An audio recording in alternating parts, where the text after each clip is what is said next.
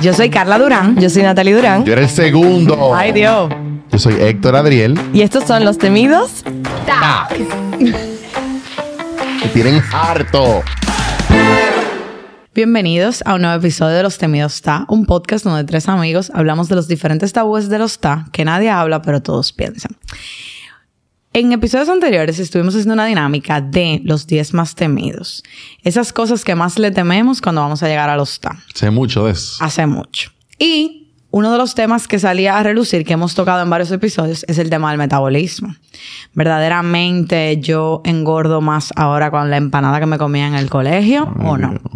Entonces, eh, obviamente nosotros hablábamos de- desde nuestras experiencias, pero el día de hoy invitamos a alguien experto, una doctora, eh, para que nos aclare si verdaderamente esto es así y todos esos tabúes que nosotros creemos de la salud. Y mitos en algunos Y mitos. casos. Y, y creencia de, de eso de campo y cosas de esas, porque hay muchas sí, sí. creencias por ahí. La de- sábila, de el cosas. vaporú, todas esas cosas. Entonces, eh, bienvenida, la doctora Catherine Calderón. Hola, Catherine, ¿cómo Hola, estás? gracias. Reconocida como. Ampicilina 500. Señores, si a ustedes no le han mandado un DM con algún fun fact de un post de, de que, que, que suban piscina 500, mira, tú no eres dominicano. Porque Es verdad. a- eso se manda, cada vez que como que tú subes un post como de esos como que son súper llamativos y como que son temas controversiales y como de mucha relevancia. De una vez se mandan a todos los grupos, como, señores, lean esto y lean esto. En mi grupo a cada rato se manda eso. Eso yo incluso me acuerda mucho. ¿Tú sabes cuál es la página Pictoline? Claro. L- me acuerda mucho más o menos como ese tipo de contenido.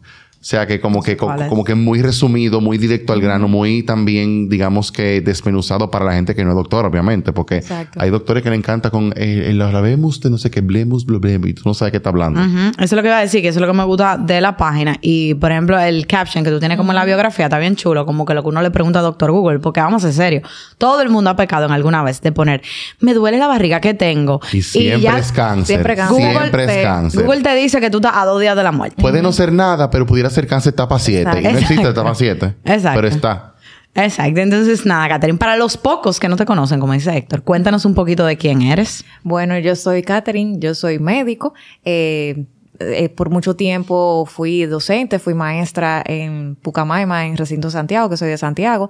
Eh, luego pasé a hacer un, un año de medicina interna y ahora mismo estoy haciendo dermatología aquí en el Instituto Dermatológico. Eh, creé la página hace unos años a petición de mis estudiantes realmente, Wow. porque yo le ponía un proyecto similar al mío como parte de un entregable. Entonces ellos me dijeron, profe, pero ¿por qué usted no hace un proyecto así similar, pero como que se quede en el tiempo? Y de entrada no me pareció atractivo ni interesante. Yo decía, pero la gente va a seguir un proyecto así, como que sea de medicina. Y le entré, eh, porque ellos me animaron y ya estamos aquí dos o tres años después. Ay, qué bueno. Como con 50 Muy mil followers. O sea, sí. tú tienes una comunidad súper relevante, súper grande que sigue tu contenido y, y un contenido, como dije, súper relevante porque son cosas que afectan directamente a la salud de la gente. Así es. Sí, y sobre todo, por ejemplo, cuando hay temas en tendencia, eso es lo que más me gusta, como que ella se queda en ese trend. O sea, que publiquen que ahora hay que hacerse una mascarilla con pasta dental. Ella te explica la No, base. espérate. no, hay que hacer esto y según lo estudio. Exacto, y lo que dicen los estudios, porque al final por ahí aparecen, uno se pone a leer los comentarios en Instagram y todo el mundo que se cree experto y empieza a dar recomendaciones, que es lo que hablábamos ahorita de la sábila. Y, y yo ahí mencionaba que en- inicialmente que cuando, cuando empezamos a hablar ahora que tu contenido es muy eh, dirigido. O sea, el target tuyo son, somos los mortales, nosotros. La Claro. gente como común y corriente que no sabe nada de medicina. Claro. Y me encanta leer tu contenido porque lo entiendo. O sea, y señores, creo que es muy importante que cuando estás comunicando un mensaje en redes sociales, que lo más importante es que la gente te entienda. Y, y creo que también, bueno, hay un, hay un doctor que es muy famoso que se llama Doctor Mao. Mm, claro, me encanta. Lo amo, yo también. Lo amo. O sea, eh, y, y he aprendido... muchas páginas, Héctor, porque tú has aprendido- mencionado en un ratito. Claro, tres. claro Los que sí. oyentes que Es- vayan anotando y busquen toda esa gente. Eso Yo no de los a TA, eso de nosotros los TA, o sea. Sí, sí, sí. Yo nada más a conozco ahorita, ampicilina, más nada. Pero son, son, son páginas que también dan facts como eh, relevantes en el momento, quizá porque está trending algún tema o algo, y, y dan y, y esclarecen también much- eh, eh, eh, mucho eh, sobre el tema para que la gente como tú y como yo entendamos y no nos alarmemos, señores. Claro. Y eso es muy importante. Ahora, el metabolismo, Carla. Vamos a lo que vinimos. Entonces, ¿verdaderamente hay un cambio en mi cuerpo cuando yo llego a los 30? Sí, realmente, eh, todas las investigaciones que se han hecho sobre la longevidad, sobre el envejecimiento, que dicho sea de paso, se pusieron muy de modas eh, ahora en el siglo XX, el siglo XXI, eh, sí han apuntado a que realmente hay un cambio después de los 25 años más o menos. A los 25 años es que usualmente la corteza prefrontal, que es lo que nos permite actuar, digamos, de manera madura, se termina de desarrollar. Ahora ni a los 30, ahora los 25. Exacto. O sea, o sea, O sea, yo estoy tarde, Está señora. pasado tú Yo ya, estoy hace Héctor. 6 años ya. ¿Qué es eso? Exacto, todos estamos aquí tarde, pero bueno, eh, pero ya a, a partir de los 25 años es que ya uno comienza a actuar de manera adulta, por así decirlo. Antes de eso el cerebro como que todavía se está eh, desarrollando. Y a partir de los 25 realmente hay un declive en ciertas funciones. Después de los 30 eh, sí hay un declive en muchas funciones, tanto cognitivas, o sea, de aprendizaje, la memoria. No es lo mismo aprender, si nos pusiéramos a tener una carrera ahora mismo, no es lo mismo aprender a los 30 que a los 20. Las cosas cambian. Lo que pasa es que muchas veces uno la asocia como a, a mal, pero el hecho de que haya un cambio no necesariamente implica que sea negativo. Lo que pasa es que todo es diferente. Si hay un cambio en la tasa de metabolismo, si hay cambios en la piel, sistema gastrointestinal. No sé si ustedes sabían que la, por ejemplo, la intolerancia a la lactosa es mucho más frecuente en adultos de nuestra edad que en niños, que a veces uno la asocia a, a niños. Aquí lo sabemos, Natalie. En- Yo salí intolerante. Yo siempre creía que yo tenía como alguito, pero fue después de vieja. O sea, ahora. Exacto. Después de ma- menos, menos joven. Menos menos joven. joven. con Después de más- los TAC. Más adulta. Después de los TAC. Cuando la parte cognitiva... Exacto. Bueno, se deteriora, pero bueno, cambia. Vamos a decir Es- que cambia. Exacto, por favor. Porque Exacto, eh, pero realmente es, eso es, un, es una realidad. Cambia todo, cambia, pero, pero igualmente yo siento que hay muchos cambios eh, positivos porque uno se siente más seguro de sí mismo, tiene menos temor a ser quien uno es y a expresarse como uno quiere. Igualmente, a nivel psicológico hay muchas, eh, muchos cambios que ocurren para bien, o sea que no todo es para mal porque yo no quiero que salgan deprimidos de escuchar este episodio después de todo lo que vamos a decir más adelante, pero pero sí, o sea, como que lleguemos al punto medio de que sí hay cosas que van a cambiar, eso es inevitable, pero hay mucho que se puede hacer al respecto. Y eso es lo bueno de vivir en esta era, en el 2023, en el siglo XXI, de que tenemos mucha información ahora a la, a la mano. Pero a nivel físico, o sea, yo leí internet, obviamente, no sé si es verdad, Tú estás aplicando lo que ampicilina viene a quitar. pero a eso voy, a que, me Dr. acla- a- a Google. que me aclare mis dudas, exactamente, porque yo lo vi en Instagram, eso fue. Em, no me acuerdo en qué contenido fue, pero lo vi. Y es que supuestamente el pico, no sé si del hombre o del humano, pero es como a los, 30 y- a los 35 años. Como que esa es la edad que tú más vas a estar bueno, el que tú más vas a estar como vigoroso. Sí. Eh, el- la, la edad, 35. la edad en que tú vas a estar más productivo también se- eh, eh, se- sexualmente, una vaina así, no me acuerdo. Fue algo que leí como algo similar, de que ese era como tu pico en la vida, Exacto. como mid-30s, algo así. Exacto. Mira, primero comentar que la- el metabolismo, que a veces uno no sabe qué significa eso, esas son todas las acciones que hacen tus células para mantenerte vivo. O sea, todo lo que consumen, todo lo que hacer tu cuerpo para que tu cerebro funcione, tu corazón lata, tus pulmones respiren. Entonces, todo eso conlleva energía. Entonces, cada vez que tú utilizas eh, energía, eh, bueno, pues sucede algo, sucede alguna función del cuerpo. Eh, se, hizo, se hizo un estudio, güey, para tu, para tu pregunta ahora. Hace más o menos como dos años que me pareció súper interesante porque igual me puse a leer un poquito sobre este tema, eh, porque me gusta mucho ese tema de la longevidad, donde uno sabe que tiene esa, esa creencia popular de que eh, mientras más viejo uno se hace, el metabolismo se pone más lento, eh, que uno engorda más fácil, eh, y eso se trató de verificar si era verdad y se hizo un estudio como con 6.000 personas que vivían en Estados Unidos. Entonces, básicamente ellos vieron en ese estudio que se puede dividir en cuatro grandes etapas el metabolismo. Desde que tú tienes, desde que tú naces hasta más o menos los 20 años, que sí hay un metabolismo bien acelerado porque los niños y los jóvenes eh, adolescentes y los jóvenes adultos necesitan, eh, pues, van a crecer su cuerpo de manera física y de manera emocional. O sea que el metabolismo tiene que ser rápido porque tu célula tiene que dividirse bien rápido para que tu brazo crezca, tu cerebro se desarrolle. Ah, por eso es que yo me comía lo que sé y no engordaba. Porque yo te quiero contar que yo de Pero tú muchas calorías. de cierta Exacto. cadena de comida, que no diré el nombre porque no están pagando, eh, yo me comía dos dobles hamburger con, en combo, con papita Ah. y malteada, señores, con- como con El 13, que 14 hablamos años. Al otro de los Y primeros yo, episodios. así. Exacto. Los primeros episodios Así. hablábamos que nos comíamos de empanada y un refresco en el colegio todos Claro. los días y como sea, no. Y eso era a media mañana y después uno llegaba al mediodía, uno se Y hartaba el almuerzo. Yo no sé cómo. No, porque uno se iba desayunado para colmo. Exacto. wow. Al mediodía. O sea, cuando tú llegas a tu casa, a tú almorzabas otra vez. No, no, no. A las 11 de la mañana nosotros teníamos el recreo. El recreo. Ajá. Y ya tú a, la, a las 2 de la tarde. Exacto. O sea, Ah, yo me como esas empanadas y esos refrescos que yo me comía en el colegio Una a las 11 de la mañana. Y yo hasta gastritis. las 7 de la noche no tengo hambre. Una no, y una gastritis. Y una gastritis. Exacto, Y un gastritis. reflujo. Así de Claro. Contar la libra de más. Exacto, y al otro día dos libras más. Entonces, sí, eso es. Entonces, Sí. nada, eso pasa hasta los 20 años. Luego, entre los 20, eh, bueno, del- la, la primera etapa no la menciono porque es cuando estamos intraútero. Luego de los 20 a los 60 y luego de los 60 en adelante. Entonces, algo muy interesante que ellos vieron es que de los 20 a los 60, tu tasa de metabolismo basal, que es básicamente la cantidad de calorías que tú quemas estando en reposo, o sea, ahora mismo, básicamente estando acostado, haciendo pocas actividades, es básicamente igual. O sea que hasta los 60 años es donde se ve, no se ve nada, sino que los 60 que se comienza a ver un declive en la tasa metabólica basal.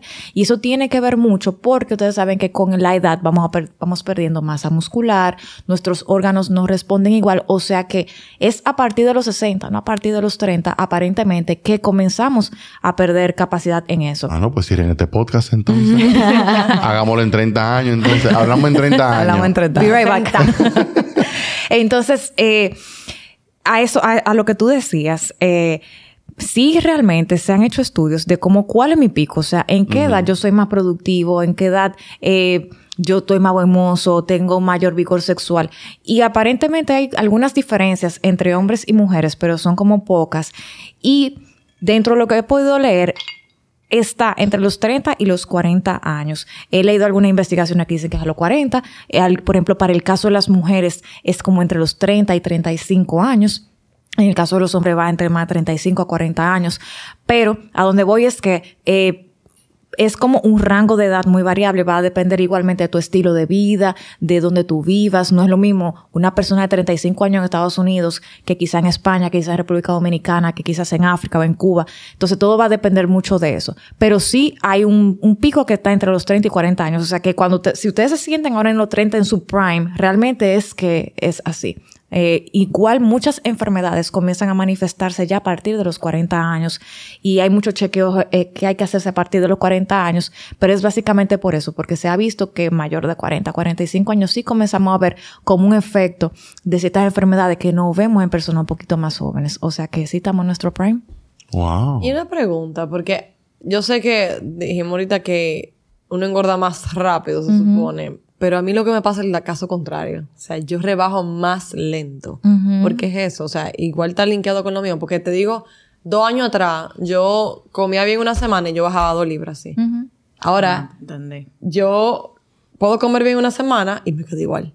Exacto. Entonces, ¿por qué pasa eso? O sea, porque hay una diferencia, siento yo, ahora que tengo 30 años. Exacto. Eh, mira, realmente para eso, la respuesta como un poquito compleja, todo va a depender de cada caso y de cada persona. En el caso de las mujeres, si tenemos alguna otra condición, sobre todo hormonal, si tenemos alguna intolerancia, pero básicamente tiene que ver un poquito eh, con nuestra herencia, con nuestra genética, eh, con la cantidad de calorías que tú quemes eh, de mane- en reposo. Se supone que aunque no hay un declive tan pronunciado entre los, o sea, de los 20 a los 60 años, sí se ha visto que por década, o sea, de los 20 a los 30 hay una diferencia.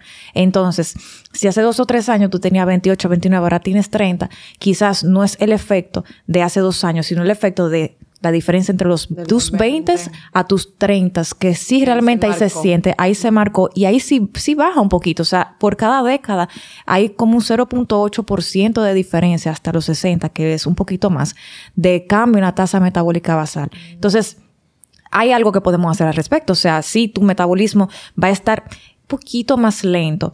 Eh, también tú sabes que mientras vamos poniendo un poquito más viejo, cambian las responsabilidades, somos un poquito más sedentarios, duramos un poquito más en el trabajo, quizás nos ascienden, somos gerentes ahora y tenemos que durar más tiempo, qué sé yo, sentados o haciendo otro tipo de tareas. Podemos hacer algo al respecto, que es el ejercicio, eh, porque el 70% de tu tasa metabólica basal, o sea, de lo que tú vas a quemar calorías, es en reposo. Más o menos de un 15 o un 20% va a ser por el ejercicio. Entonces, ¿cómo me ayuda el ejercicio ahí? Si tú haces ejercicio y ganas masa muscular, la masa muscular en reposo consume mucho, consume muchas calorías, por eso da mucha hambre cuando uno hace ejercicio. Sobre todo si es ejercicio cardiovascular o si es un ejercicio intenso. Mientras más masa muscular yo construyo, me va a servir para muchísimas cosas, pero para el que quiere estar fit, para el que quiere estar en un peso saludable, te va a ayudar muchísimo. Además de que cuando seamos más mayorcitos, disminuye el riesgo de caída, usted se puede depatillar, puede hacer lo que quiera, puede cagar a su nieto, porque va a tener menos probabilidad de caerse. Esa es la diferencia entre un viejito de campo, que se la pasaba en el conuco el día entero, y un viejito de ciudad, que Sí, quizás era 100%. gerente de un banco, eh, que era muy exitoso. Esa es la diferencia. Se- Exactamente. Cuando tú 30 lo llevas años. los dos a un centro de salud, porque a los dos le dio un infarto, a los dos le dio un evento cerebrovascular, vas a ver la diferencia. ¿Quién se va para primero? ¿Quién va a hacerte terapia física? ¿Quién no? ¿Quién va a quedar con un déficit motor? Esa, esa va a ser la diferencia. Por eso es que realmente animamos mucho a hacer ejercicio, eh, que tiene muchísimo beneficio, pero es básicamente por esa parte. Estamos poniendo el escenario del ejercicio eh, muy en función de las personas que han sido activas. Por ejemplo, en el caso de ella que hacía ejercicio y tal vez, por ejemplo, lo hace menos, como tú bien dices. Y si una persona ya llegó a asustar y nunca ha sido activa, o sea, toda la vida ha sido sedentaria, desde que estaba en el colegio, llega, iba al colegio y de ahí se iba a acotar, los 20 y por igual, ¿tiene verdaderamente chance de llegar a la vejez, como estábamos hablando, con esa masa muscular? Claro que de sí. construirla desde cero ahora en los 30. Claro que sí, o sea, nunca es tarde para comenzar. Incluso hay viejitos que uno los ve que nunca hicieron actividad física y tienen 50, 60, 70 años. Viejito no, perdón, 50 años no es viejito. Tienen 70, 80 años, qué sé yo. Y uno los manda a hacer actividad física y se puede ganar un poco de masa muscular. Lo que pasa es que es un poquito más difícil construirla mientras más eh, envejecemos, pero sí.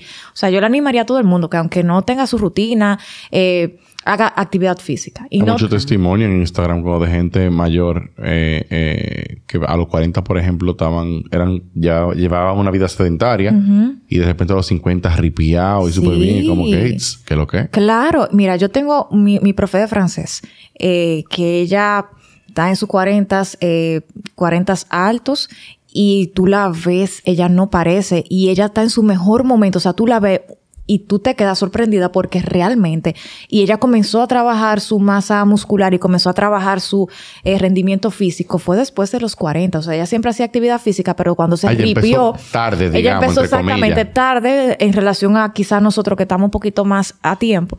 Y ella está súper bien, o sea, ella nos da tres patatos no- a todos nosotros, o sea, en físico. Pero hay casos y hay casos, ¿verdad? Porque está ese caso, pero está alguien como, señores, como Jennifer López, que lo hemos hablado aquí antes.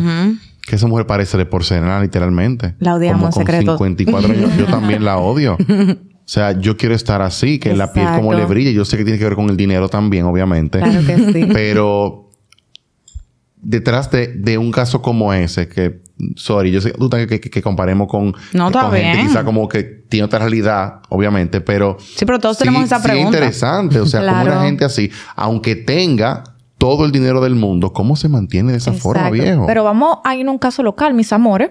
Lucía. Ah, sí. O sea, Lucía. Lucía? ¿Tú no has de- visto? La que hace, vamos, mis amores, la que hace ejercicio en su La casa. amo. Ajá. Esa es la vecina que Sí. puede. Ajá. Lucía ahora se hizo su arreglito, pero Lucía se puso muy bien. Y miren la edad que tiene doña Lucía. O sea, una- una persona joven. Y ella... Muy linda. Señores, y ella haciendo ejercicio de- a su manera. Mira cómo logró colocarse, cómo logró ponerse, o sea, logró llegar a un peso saludable y logró tener una buena actividad física. Por ejemplo, en el caso de Jennifer López, quizás influyen muchísimas cosas. Eh, la genética, o sea, la genética hay no hay, eh, no hay. O sea, mira, eh, eh, va a ser diferente el avance en masa muscular que va a tener una persona con una genética que quizás tenga una predisposición a cortarse rápido o a, o sea, sacar músculos rápido con una persona que no la tenga, eso sí.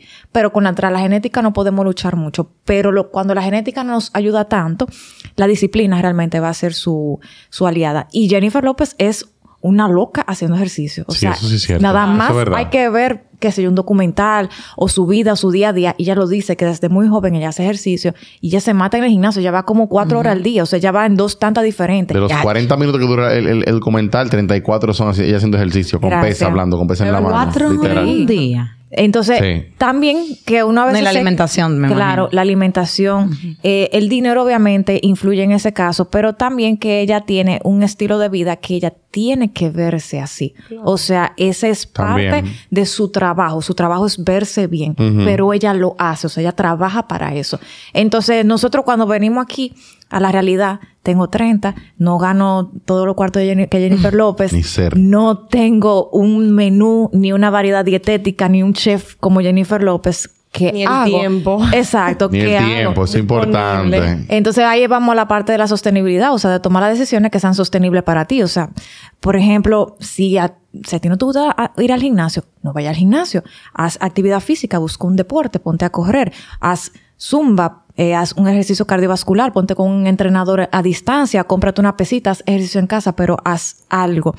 Y ser realistas, porque por ejemplo, a veces uno quisiera ir siete días a la semana, pero quizá no puedo. Quizá yo puedo ir de, vi- de viernes a domingo y hay gente que lo que puede ir viernes, sábado y domingo, temprano al gym en la mañana o lunes, miércoles y viernes, como a usted le funcione. Pero es plantearse metas realistas de manera que sean sostenibles para que realmente te funcione. Porque si no te gusta, si no te funciona, créeme que no lo vas a hacer. Sí, y eso que tú dices, la meta realista, algo que a mí misma me funciona muchísimo. Porque yo he sido de la que un me digo, voy a ir cuatro veces al gimnasio, dos voy a jugar tenis, y después tú y yo explotar. ¿Y qué hago? Me desmotivo. Exacto. Entonces, cuando yo sé, ya yo sé, y lo he aprendido ya con el tiempo, cuando tengo mucha cosa, yo digo, voy a empezar pequeño.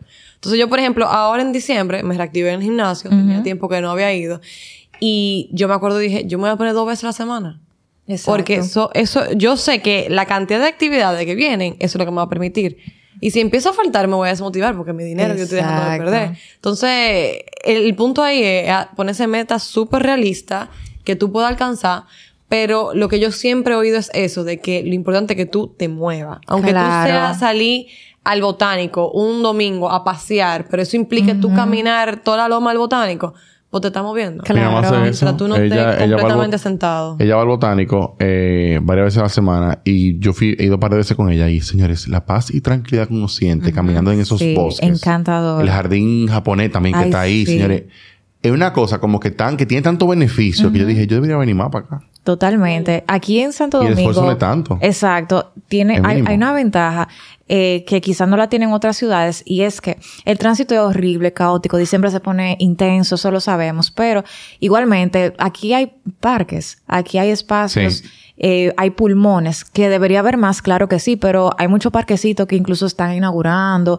eh, el mirador está ahí, el mismo botánico, el zoológico. Hay varias opciones que uno puede aprovechar. La gente camina en el zoológico aquí. Eh, sí, yo he visto, o sea, no como que por deporte, pero usted aprovecha, lleva a su muchacho, lleva a su gente Ah, y verdad, en sí, vez del trencito quizá usted coge eh, Y camina, y está camina chulo. o hace mitad mitad, o sea, esa es una buena opción. Es como buscar opciones de manera sostenible y tratar de salir un poquito más de la rutina. Yo sé que es incómodo porque yo que vengo de mi campito de Santiago, que lo extraño todos los días, eh, es incómodo. Yo, o sea, yo entiendo que moverse de un punto a otro, tú haces un cálculo matemático, un teorema de Pitágoras y tú dices, si yo salgo a esta hora, es incómodo. Pero por eso lo de la sostenibilidad y hacer algo que te guste. Porque si te gusta nadar y tú estás pensando, hoy voy a nadar y hoy me voy a desestresar, lo logras. Tú sabes que mi gimnasio tiene, eh, tengo un cuarto piso y las escaleras están escritas con un mensaje y dice como que no hay un elevador al éxito, tú tienes que coger las escaleras en Exacto. todo lo que tú hagas en la vida. Entonces, si tú quieres de verdad ponerte fit, ponerte, ni siquiera fit, o sea, mantenerte saludable y activo, oye, coge la escalera un día, hasta eso te hace la diferencia. Exactamente. Hasta en la torre, en los apartamentos de tu casa, en vez de coger el ascensor, si tienes ascensor, coge la escalera. Exacto. Y eso, eso son pequeñas cositas que te van a hacer la diferencia. Totalmente. Hay un, hay un dicho ahora en medicina que sitting is the new smoking. Eh, cosa, estar sentado mucho tiempo es casi o tan dañido, ya- dañino como fumar. O sea, como los daños que conocemos de fumar. O sea, que eso es bien importante. O sea, porque se ha asociado a muchas enfermedades y muchas condiciones. Depresión, ansiedad, enfermedades O cardiovasculares. sea que no es una hipérbole eso. Y la osteoporosis es por eso. Eh, la osteoporosis es la pérdida de, de masa, de densidad ósea. Ósea. Y en el caso de mujeres que no hacen actividad física se puede empeorar. O sea, eso va a pasar que vas vamos a perder la- las mujeres más rápido que los hombres por la pérdida de estrógenos que vienen con la menopausia. Vamos a perder masa ósea, pero en las mujeres que se ejercitan es menor y se puede prevenir por esa parte. Entonces, eh, me gustó mucho lo de lo de las escaleras y lo de hacer alguna acción como día a día, porque la gente piensa que tiene que hacerlo como todo de lleno. Entonces, no, elige pequeñas acciones y un día a la vez.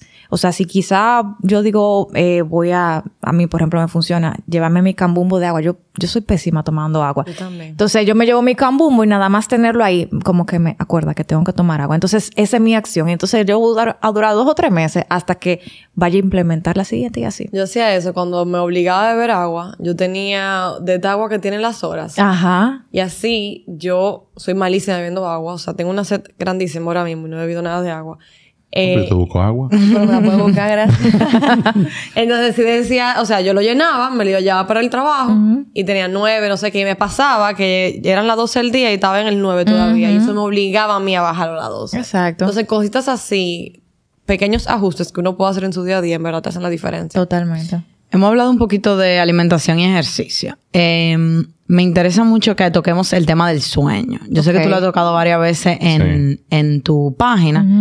Y realmente es algo que mucha gente le sucede, sobre todo con la vida tan rápido que tenemos últimamente, que no quiero perder tiempo. O sea, yo prefiero ponerme a trabajar para avanzar el trabajo de mañana y me acuesto a las 3 de la mañana, aunque vaya a mi trabajo a las 7. ¿Qué podemos hablar un poquito del, del sueño y cómo nos afecta eso a nosotros? Esto es para mí. Exacto. Mira, Hola, Natalie. Para mí, 100%. No Mira, realmente te voy a, como estamos hablando un poquito sobre la edad, eh, comenzar por esa parte que el sueño sí se afecta por la edad. Mientras más envejecemos, menos horas de sueño vamos necesitando. Ustedes ven que los bebés recién nacidos duran casi el día entero durmiendo. Dirán los padres, si tienes suerte, eh, porque realmente hay bebés que son un poquito incómodos para dormir, pero la mayor cantidad de un niño recién nacido va a ser durmiendo. Yo no sé si ustedes lo obligaban a tomar siesta, a mí me obligaban a tomar siesta. A mí no. A mí sí, era horrible, pero bueno. Eh, y hay una razón realmente, y es que durante el sueño, en el caso de los niños, es que se genera más hormona de crecimiento y realmente eso físicamente ayuda a que los niños crezcan. Pero mientras vamos envejeciendo, mientras, usualmente a los 50, 60 años, la cantidad de horas de sueño que vamos necesitando son menores. O sea, pasamos de adultos nosotros ahora que necesitamos entre 6 a 8 horas de sueño a cuando ya somos más mayores, 5 o 6 horas de sueño. Los abuelitos por eso que se levantan temprano todito. Entonces, eh, ¿qué pasa con nuestra vida ahora mismo? Una vida totalmente desconectada de quizás buenos hábitos y buenos patrones, la trampa de la productividad, de tengo que adelantar todo, tengo que dejar todo ready, no puedo perder nada, nada de tiempo y tengo que ser productivo todo el tiempo. Entonces, las redes sociales, el celular y todo eso hacen que eh, estemos cultivando patrones que sean poco saludables. La falta de sueño tiene muchísimas consecuencias en la salud, que, a no la conocíamos, pero sí ya la conocemos ahora. Desde cambios en el, en el humor, no aprendemos igual, nos comportamos diferente, nos enfermamos más, de hecho, o sea, cuando no dormimos adecuadamente. Yo no sé si ustedes les ha pasado que cuando están muy cansados se sienten como que se van a enfermar, o sea, eso, eso es... Y que siento algo que me va a dar real. gripe. Y era sueño, o sea, era, era falta de sueño que eh, el tratamiento. Entonces, mira, eh, para mejorar el sueño en general tenemos que trabajar con la higiene del sueño. Y es un poquito eh, cuesta arriba porque a la gente no le gusta trabajar la higiene del sueño. Quiere tomarse una melatonina, un fendramin o algo y que ya mm, tratar de compensar No, que. Exacto, tratan de compensar la falta de higiene de sueño con eso. Entonces, tips para eso, para ser súper práctica. Hay que acostarse todos los días a la misma hora. No nos gusta, pero hay que acostarse, tratar ¿En de hacerlo. serio? Incluso los fines de semana, si es posible, uno no tiene un, un coro, una salida. Porque así tú vas haciendo un condicionamiento a tu cerebro de que llegó las 10 y media, llegaron las 11, llegaron me las tengo que 12. acostarme. Exacto. Y ya te da el sueño. O sea, solito te va a dar el sueño. Lo- a propósito del caso. Ella dijo sueño, me dio sueño. Casi te duerme ahí en el... No lo dudes. A propósito de un caso, lo otro sería tratar de, eh, si tomas cafeína, no tomarla después de las 3, 4 de la tarde, no fumar, eh, tratar de no fumar en general, pero no fumar antes de irse a dormir. Eh, si haces actividad física, que por lo menos haya una diferencia entre 3 a 4 horas antes de irse a dormir. Eh, Es ya, importante. o sea, por ejemplo, después de las 8 de la noche no se recomienda mucho hacer ejercicio. Eh, y hacer como si fuera un ritualito para que tu cerebro se vaya acostumbrando. O sea, por ejemplo, si tu ritualito va a ser, ok, a las diez y media yo pongo una alarma porque me voy a acostar a las 11, me doy mi baño, leo un libro físico, tratar de no usar pantallas, cero pantalla, cero celular, tratar de utilizar la cama solamente para dormir y para tener intimidad. O sea que cero ver serie en la cama, cero usar la computadora, cero celular. Es difícil y eh, también para mí, que yo me lo estoy diciendo, eh, porque realmente es un tema. Y tratar de no comer muy pesado, o sea, ya, ya, eso lo sabemos, y tratar de no medicarse, o sea, no automedicarse, porque la gente quiere, como te digo, o sea, tomarse una melatonina, y la melatonina no es mala, pero se utiliza en cosas muy puntuales, o sea, como para tratamiento del insomnio no se utiliza, hay otras, otras herramientas que son muchísimo mejores. Ya sepan. Se puede utilizar con, eh, de, de, mano de un, de un psiquiatra, pero realmente... Ah, ¿eso es recetado? Eso es recetado, eso es controlado, sí. Tú sabes que eso, eso que tú dices de la higiene del sueño está muy, vamos a decir, de moda, ¿verdad? No soy madre, pero lo veo mucho en las madres con los bebés. Que el white noise, que le apagan las luces, que le dan el baño como para que el bebé asocie que ya es hora de dormir. Entonces, me llama mucho la atención cómo uno pierde ese hábito. O sea, así mismo como uno se lo hace a un bebé, lo correcto sería que uno mismo cree su rutina. Exacto. Yo estaba escuchando un podcast en estos días que la chica le funcionaba escuchar un podcast de meditación y ella como que bajaba la revolución y se dormía. Y le funcionó excelente. Si no te funciona, no, tú no oyes podcast por una música relajante o, o, lo que sea, como tú dices, leer un libro. Pero me llama mucho la atención, yo nunca he sido de eso, pero hay mucha gente que se duerme hasta viendo una película de acción. O sea, yo no sé cómo pueden, porque eso a mí me pone el corazón acelerado. Yo, o sea, yo escucho a alguien que esté oyéndolo, donde yo estoy, y yo fácil me duermo a las 4 de la mañana. Acelera y pico. Igual que el tema de trabajar. Eh, yo pecaba mucho de hacer eso, ya lo estoy evitando. Porque uno se pone, diga, adelante el trabajo. Ya tu, tu cerebro está en mañana y tú estás y pensando todo el to-do Sí, eso es no hay verdad. forma de tú dormirte, exacto. de Eso es lo verdad. que yo iba a decir, de que mi problema no es apagar la pantalla. Al contrario, yo me duermo con el celular. O sea, el, celular me ayuda a quedarme dormida. Inclusive la televisión, yo la pongo en un volumen tan bajito que tengo que hacer esfuerzo para escuchar que me quedo dormida. Como que me gana. Pero el problema mío no es apagar ninguna pantalla, apagar el cerebro. Exacto. Entonces, ¿cuáles son unas buenas medidas para uno empezar a apagar el cerebro Exacto. de lo laboral, de lo extracurricular. o sea, ¿cuál es el momento que uno tiene que decir, en verdad, mira, cierra, por ejemplo, la computadora a tal hora y no te conectes más? O sea, Exacto. ¿qué ayuda para lidiar con eso y que no te afecte tu sueño? Exacto, súper, súper importante. Yo creo que uno de los pasos más importantes es ap- apagar el cerebro, porque sobre todo cuando uno es muy ansioso o muy perfeccionista o quiere dejar todo en orden, se hace súper difícil. Eh, lo importante es establecer la rutina, o sea, establecer de tu hora que es, ya comienza a ser para ti. Si ya tú después de las 6, 7, 8 de la noche, ya tú entiendes que ya no vas a trabajar más y deberías un poquito más temprano, pero eso no siempre se puede.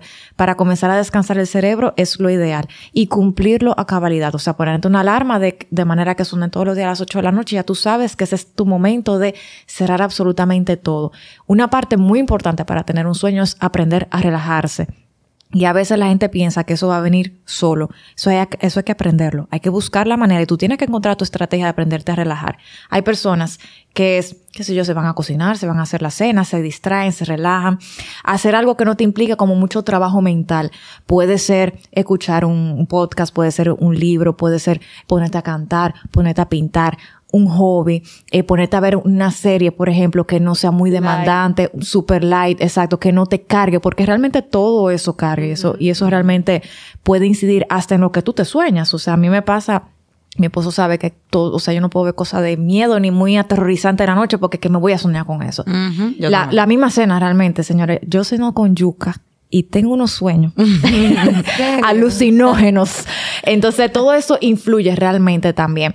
Y si tú te vas haciendo esa rutina que parece como súper sencilla, tu cerebro ya va asociando a que es el momento de apagarse. Si, por ejemplo, tú eres muy, muy ansioso, muy, te estresas por esas cosas, escríbelas. Si eso te funciona, háblalas con alguien más. Graba una nota de voz para ti misma y di todo lo que tú quieras decir, de manera que tú descargues y, des- y- deseches eso. Entonces, hay personas que le funciona, qué sé yo, si va, si es religioso, ir a una iglesia, eh, ir a un culto, hablar con un amigo, tener un círculo de apoyo que te, te acompañe en esos momentos, pero es buscar esa manera en la que tú te descargas. Y como te digo, eso no va a venir de manera espontánea. A veces hay que ir intentando varias estrategias hasta tú dar con la que va contigo.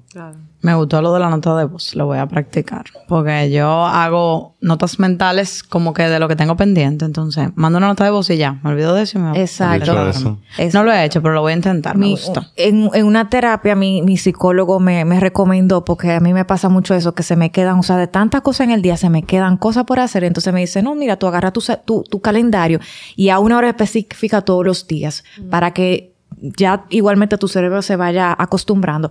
Tú pones, haces un to-do list. ¿Cómo te funciona? Hay gente que hay el calendario, gente que agenda física, gente que con una app y tú te haces tus tus tus notas.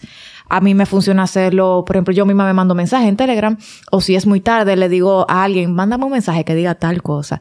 Entonces eso, eso ayuda, yo, yo lo veo al otro día, ya yo me descargué, ya yo sé, mi cerebro está tan limpio que yo digo, si no tengo nada en mi cabeza es que ya yo todo lo descargué para mañana para ponerme eh, en orden. O sea, y la nota de voz ayudan porque independientemente de que tú la vayas a utilizar para el otro día tú organizarte, a veces simplemente tú te descargas con eso y ya lo dejaste y lo depositaste físicamente. Hay gente que le funciona incluso que se agenda, o sea, como que se agenda su día como momento para desahogarme. Y ese es el momento como que trata de enfocarse en el día en otras cosas y dice, ok, a las 6 de la tarde yo voy a tener mi momento de desahogo. Eh, voy a tratar de enfocarme en todo lo demás en el día, de manera que a las 6 de la tarde va a ser mi momento para mí, para yo desahogarme, para yo eh, sacar todo lo que tengo dentro. Y eso le puede funcionar a mucha gente también. Me gusta eso de descargar, porque es verdad que uno a veces ni sabe, uno tiene algo como detrás de la oreja que viene próximamente y, y eso te, como hasta te perturba tu, tu día a día. y, y me pasa, me pasa mucho a mí de que yo creo que lo- la- una solución muy buena a eso, que desde que tú tengas chance de hacer algo, hazlo. No lo dejes pasar, porque me pasaba con una cosa el podcast una vez el otro día, que tenía que hacer una miniatura. Y, y yo, es que tengo momento, tiempo ahora, lo tengo que hacer ahora, porque si no, lo voy a dejar para después cuando sí por fin Y no pueda. lo va a hacer. Y lo voy a tener, no porque no lo voy a hacer, es que lo voy a tener ahí. El pendiente, Ahí. pendiente, pendiente, pendiente. Entonces, ese to-do pendiente. Aunque tú sepas cómo tú lo vas a causa, hacer. Sin Sí. tú darte cuenta, ansiedad, te causa falta de sueño y todo lo que estamos hablando ahora. Entonces, si tú tienes chance de hacer las cosas en el momento que te toque hacerla, hazla y no la dejes para después, que eso es el tema de la procrastinación Exacto. también, que obviamente juega totalmente en contra de todo esto que estamos hablando. Eh, o sea que me encanta eso de cómo uno puede empezar a, a crear como esas estrategias para ir descargándose Exacto. para que uno tener pendiente lo menos posible y, y el cerebro esté un poquito más, digamos, aliviado. Exacto. Y si nada de eso funciona, ir a terapia. O sea, porque la gente piensa que el que procrastina es un vago o que ya es la peor persona del mundo por eso. Siempre hay algo detrás de la procrastinación. Hay algo que queremos evitar, hay una emoción, hay una tarea que, sobre todo emociones, que queremos evitar. Entonces, la terapia muchas veces funciona, aunque uno diga, en serio, terapia para ayudar a mejorar mi día. Claro que sí. O sea, que si eh, intentando todo eso no funciona, de verdad, invierta en terapia, que le va a ayudar bastante. Muy bien. Mil gracias, Catherine, por estar con Yo tengo varias nosotros. preguntas más. ¿Eh? Yo tengo varias preguntas más. Tus preguntas las vamos a dejar para el Patreon. No lo puedo hacer ahora, como quiera. Para que me respondan en el Patreon. Ok. Si quieren escuchar las respuestas de las preguntas que va a hacer Héctor, patreon.com slash los temidos está. Vamos a tener unos minutitos más. Y mil gracias de verdad, Siempre, Catherine, por estar aquí con nosotros. La pueden seguir en Ampicilina 500. Les vamos a dar la cuenta por aquí. Héctor, cuéntanos, ¿cuáles son tus preguntas? Ok. Primero, quiero como entender un poquito el mito de las dietas. Hay como 10 millones de tipos de dieta. Entonces, quizá a alguien, a alguien le funciona esta o aquella o la otra, pero hay gente que no le funciona nada. Exacto. Y también tu, el- tu real controversia que hay ahora mismo con Ozempic. También. Uf, buena pregunta. Es un muy buen tema que creo que deberíamos como que discutir porque yo he escuchado ya gente aquí en Dominicana hablando de que se quieren meter en eso. Yo no, ojo. No, no. Hay miles de gente que están metida Que están en eso, exacto. Lo que pasa es que yo dije que, o sea, gente que yo conozco que estoy diciendo, o sea, no, pero, pero, pero sí, tiene que haber miles de gente en eso. Eh, y un par de cositas de esos remedios dominicanos, como el Vivaporú, la sábila. Entiendo un poquito de eso también. Perfecto. Como de todo un poquito, creo que está ahí, ahí, Carla, ¿no? Está bueno, está bien. ¿Verdad? Interesante. Para interesante ese Patreon. Sí. Necesitamos refill. Y, y- y una frase para cerrar. ¿Cómo? Ay, Hacía mucho que hacíamos frases en este No, no. podcast. El, el famoso lo que fácil llega, fácil se va. Aplica para todo y también para las dietas. Eso es Lo así. que se logra fácil, se pierde fácil. Sí. Eso es así. Efecto rebote existe. Ya nos dirán. Así es. Sí. Entonces, mira, respecto a las dietas, las dietas Ah, no, pero Ah, no, vamos a responder no, no. ahora. Ah, Sí, ok. no, no, no. En el Patreon. Ahora. ya saben. Ahí les dejo el link de patreon.com. ¿Cómo es? Slash Los Temidos Los está. temidos está. Nos pueden seguir viendo todos los miércoles en YouTube, Spotify, Apple Podcasts y nos pueden seguir en Instagram, arroba los temidos. está. Gracias. Nos vemos el Gracias. miércoles que viene y para lo de Patreon nos vemos ahora, señores.